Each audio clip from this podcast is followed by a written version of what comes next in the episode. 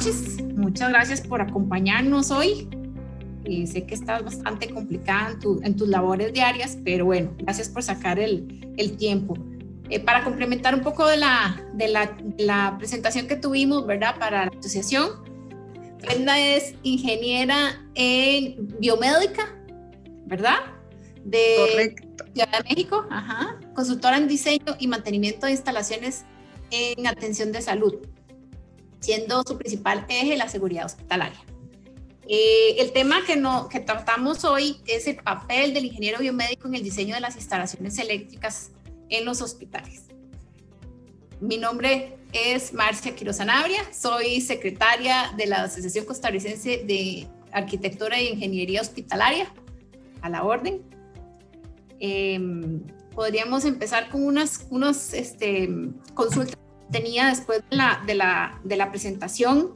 Eh, una que, me, que me, me, me, interesó bastante, la verdad, en este momento fue eh, lo que nos consultaron con respecto a la, eh, la a, a la pandemia.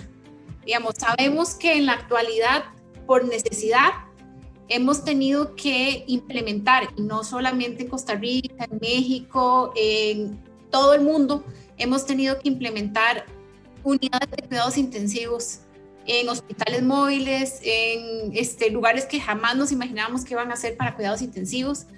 ¿Qué cuidados o qué, qué, qué, deberíamos de tomar en cuenta? Porque sabemos que no lo podemos eh, hacer una unidad de cuidado intensivo como tal, pero ¿qué, qué podemos eh, rescatar nosotros, qué podemos eh, implementar como para minimizar las, los efectos que tenemos eh, de un lugar que no, no tiene las condiciones necesarias para atender esta, este tipo de pacientes, de patologías.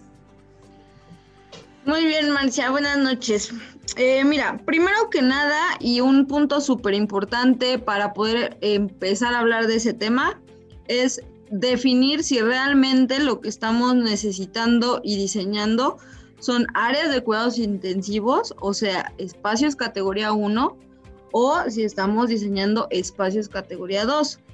¿Por qué? Porque recordemos que la intubación no es un procedimiento invasivo. Estamos hablando de un equipo médico que entra por un orificio natural del cuerpo humano y que no tiene por qué romper la mucosa o los órganos internos. Entonces, ese es el primer análisis que como biomédicos tenemos que hacer, definir si el espacio que necesitamos en esta pandemia realmente es un espacio categoría 1. ¿Por qué? Porque si es un espacio categoría 1, no solo necesitamos pues tableros de aislamiento, cantidad de tomas, cantidad de gases medicinales, sino también sistemas de este HVAC muchísimo más eh, robustos, que al final el HVAC ahorita es fundamental para tema COVID, este, pero no es lo mismo estar diseñando espacios categoría 1 que espacios categoría 2. Si vamos a tener un paciente que solamente va a estar intubado y va a tener una cierta sedación eh, por temas únicamente de confort o de eh, mantenerlo en calma y que no sienta la molestia de la intubación o por lo grave que puede estar, en realidad necesitamos protegerlo de descargas eléctricas cuando solo va a tener conectado tal vez un monitor y el ventilador. Probablemente no. Entonces, ¿cuál sería realmente esa, esa, necesidad? Por ejemplo, en México, en un webinar que por ahí este, di, les hacía mención de que aquí dijeron, bueno, para los hospitales temporales de 50 camas que necesitamos para atender pacientes con COVID, únicamente 5 o 10 de ellas van a ser catalogadas como cuidados intensivos. Y eso es algo que se tendría que hacer en cada país. Ver más o menos cuál es la estadística de personas que se van a recuperar a su casa, personas que requieren hospitalización y personas que requieren realmente cuidados intensivos para determinar esa cantidad y entonces ver si los sistemas actuales que tenemos aguantan ese, esa carga extra. Porque al final aún con la pandemia necesitamos cumplir con las condiciones de seguridad y pues al final eh, hay que revisar que nuestros sistemas de gases estén bien, que los contactos donde, por ejemplo, eh, queramos conectar un ventilador o sus equipos pues tengan un respaldo, porque ahí sí es soporte de vida, pero no necesariamente una protección contra un riesgo eléctrico. Entonces, lo primero que tenemos que cuidar es esa categorización. Perfecto. Sí, sí, qué difícil, ¿verdad? Porque en este momento yo creo que este, di, muchos hospitales están colapsando. Entonces, este, de, tienen que, que mm, ubicar los pacientes realmente donde haya espacio. Igual, como decís vos, categorizando un poco eh, la complicación del paciente, ¿verdad? ¿Qué es lo que necesita? Pero definitivamente yo me imagino que eh, no, no, no, he visto, no he, no he tenido la experiencia de que haya tenido que hacer eso, por lo menos acá en Costa Rica. No, no se ha llegado, por lo menos que, que yo sepa, no, no se ha llegado a eso, ¿verdad? Todavía esperemos que, que no pase a más, pero me imagino que muchos lugares han tenido que hacer así. Y, y sí es muy importante lo que decís vos, la carga, digamos, porque los hospitales no están hechos para la, capacidad que tenemos ahorita eh, de pacientes que están llegando a los hospitales. Sí, ese, es otro tema súper crítico, que a veces los proyectistas de todas las instalaciones eléctricas, gases y demás, este, optan por estos porcentajes de uso o estos porcentajes de demanda y pues ahorita es cuando decimos, oye, ¿y por qué no diseñaste al 100 esta área? ¿No? Entonces, ese también es un tema súper, súper crítico cuando estamos haciendo diseños hospitalarios. No dejar de lado la seguridad o de dejar de lado garantizar la seguridad por em, ahorrar un poco de dinero en, en el dimensionamiento de algunos componentes. En Estados Unidos pasó, por ejemplo, con los vaporizadores de gases medicinales que no fueron suficientes para atender a los pacientes y tuvieron que cerrar dos hospitales. Entonces también hay que tener cuidado con eso, porque no podemos poner en riesgo a 200 o 500 personas por poner 10 camas más. Claro.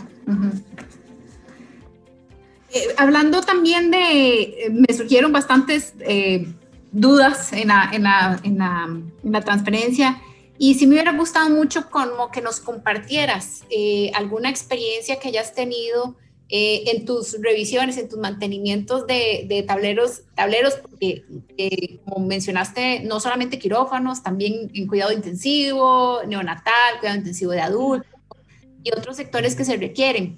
¿Qué es lo más complicado que te has encontrado en, en, en una revisión, en un mantenimiento que hayas hecho?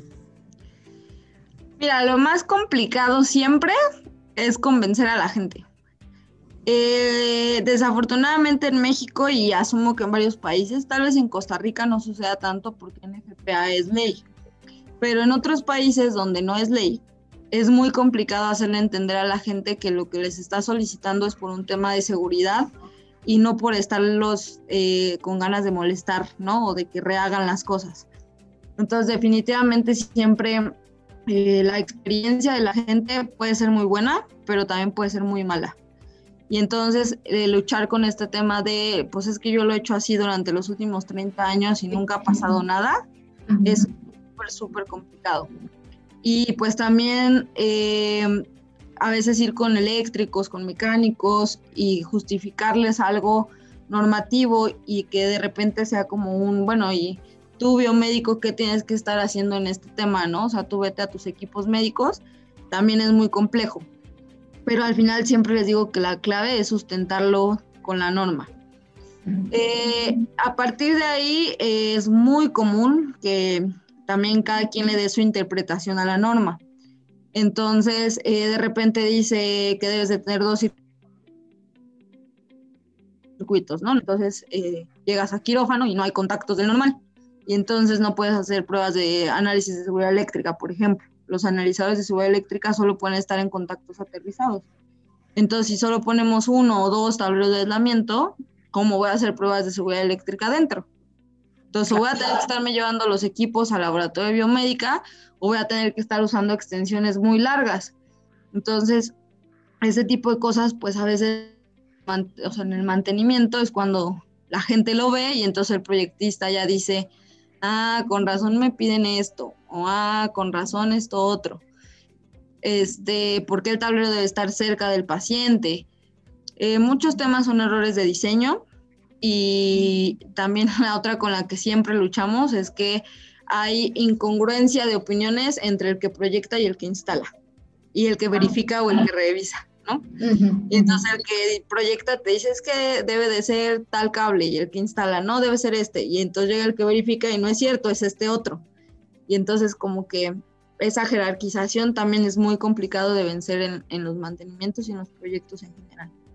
Claro. Este, ¿quién, quién, pide, ¿Quién pide la frecuencia? Entendí en la reunión que, perdón, en la presentación que hicimos, que mencionaste que el mantenimiento se tiene que hacer cada seis meses. Eso es de acuerdo a la norma también. Sí, ahí eh, tenemos dos cuestiones normativas más una que nos dicta, entre comillas, la OMS.